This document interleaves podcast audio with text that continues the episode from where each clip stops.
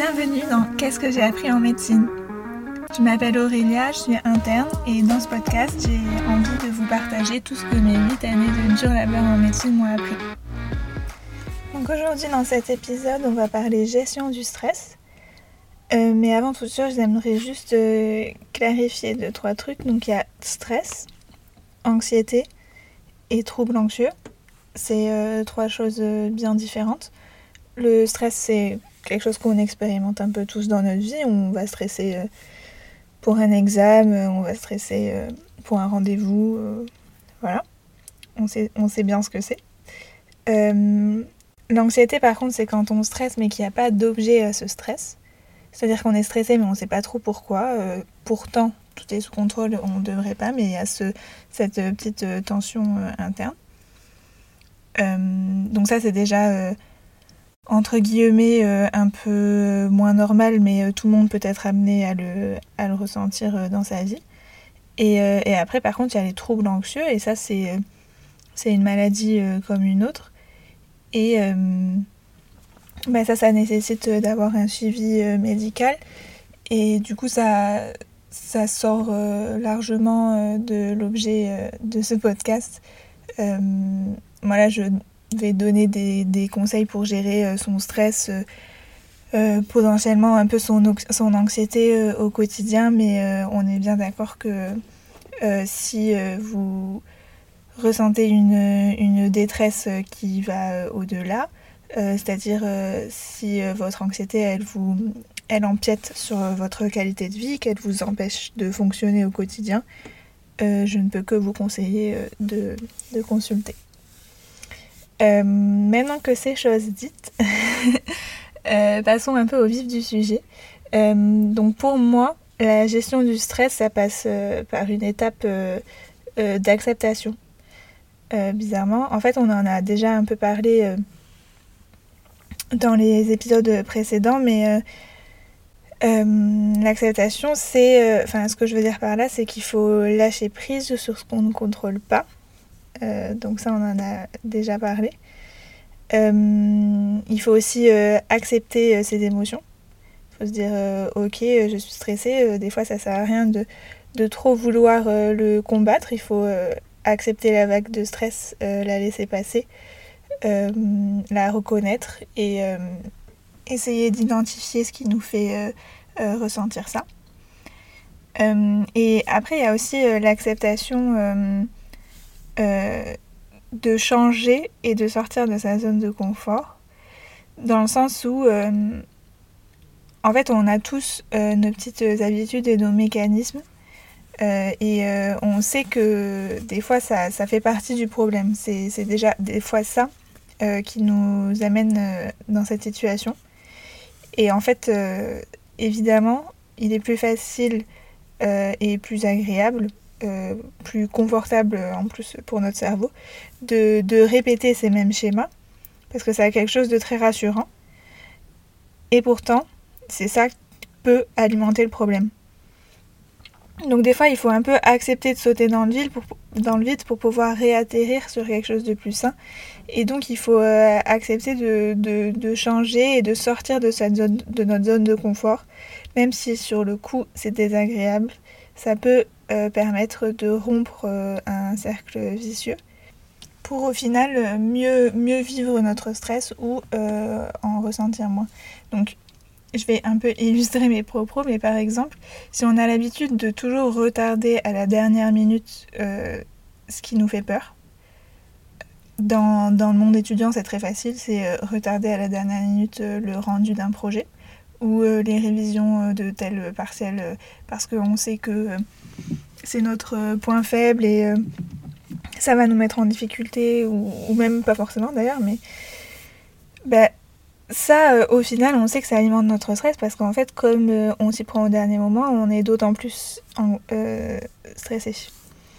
et donc, des fois, il faut un peu sortir de sa zone de confort en se forçant à bosser plus tôt, à aller demander de l'aide, alors que euh, peut-être que ça nous, ça nous fait peur, ça nous met dans une situation de, vulnérabilité qu'on n'apprécie pas. Euh, mais euh, on sait que finalement faire ça, ça nous permettra de ne pas nous retrouver dans la situation où il est 23h, le test c'est demain et on a clairement pas assez travaillé. Ça peut être aussi à une, une toute autre échelle. C'est-à-dire que si on est euh, dans un travail ou dans, enfin, dans un emploi ou, euh, ou, même dans une profession et un métier euh, qui nous stresse continuellement, il y a quelque chose de confortable à rester dans le même emploi ou de garder le même métier parce que c'est sûr que c'est rassurant, c'est ce qu'on sait faire, c'est ce qu'on a c'est ce qu'on a préparé, c'est ce qu'on a étudié, c'est la voie tracée. Et, pourtant, si, si ça amène trop de stress et que c'est trop néfaste et que finalement il n'y a plus aucun accomplissement dans ça, c'est-à-dire qu'il y a que ça apporte plus de stress que de bonheur, ben là la, la, sortie de la zone de confort elle est réelle, c'est qu'il faut se sortir de là en fait. Faut, faut changer de travail, faut, faut peut-être euh, euh, changer euh, soit un petit truc, sortir de son équipe, changer d'équipe, ou alors changer de, spécialité, ou changer, enfin peu importe. ça, ça s'adapte au contexte, mais il faut pas rester dans une situation néfaste juste euh, par euh, son confort. Et en fait, ça revient à, ce que je racontais dans euh, se concentrer sur suis-je à ma place et, si je ne suis pas à ma place, je m'en vais. voilà, donc la gestion du stress, ça passe par l'acceptation, lâcher prise sur ce qu'on ne contrôle pas.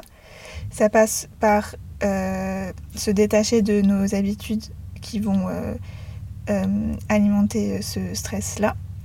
Euh, ça passe évidemment par une meilleure organisation, mais ça je pense qu'on en a suffisamment bien parlé.